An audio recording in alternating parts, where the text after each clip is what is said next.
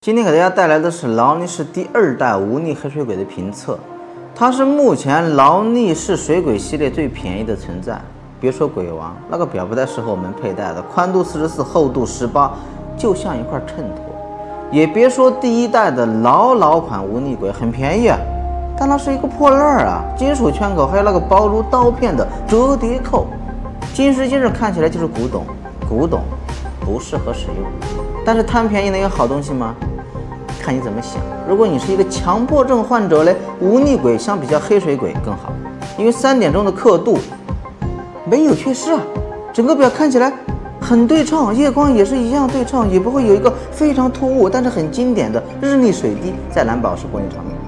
其他东西都和黑水鬼是一模一样的，什么都不缺，只是少了一个日历功能，但是你获得了三点钟的夜光调低。如果你有劳力士情怀呢，也需要一块潜水表。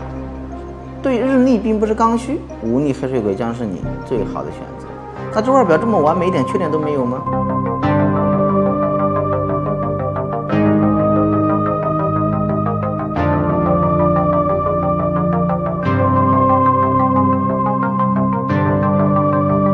那肯定有啊，三幺三五机芯是我见过稳定性、耐操性、防磁均衡最好的机芯，但是有很多的门外汉都在吐槽它的一个缺点，就是它的销杆是自动锤呢，驼杆容易松动。然后自动锤呢就会磨损机芯。为什么说他们是门外汉呢？因为他连手表三年要保养都不知道。你可以不保养，带个小时间，带到它坏不走再去保养，可以，什么表都能修得好。但如果你不想让它变成维修的表，你就要按照规则时间保养嘛。勤保养，爱惜戴，销杆还磨个毛啊磨！机芯没有问题，剩下的就是水鬼大系列的是一通病。一明珠太多，一磕碰易碎。外圈刻度、挖槽喷涂呢，易氧化易脱落；钢带螺丝太粗，需要打胶固定；钢带的扣片开关会蹭伤钢带。你让我想想还有什么缺点？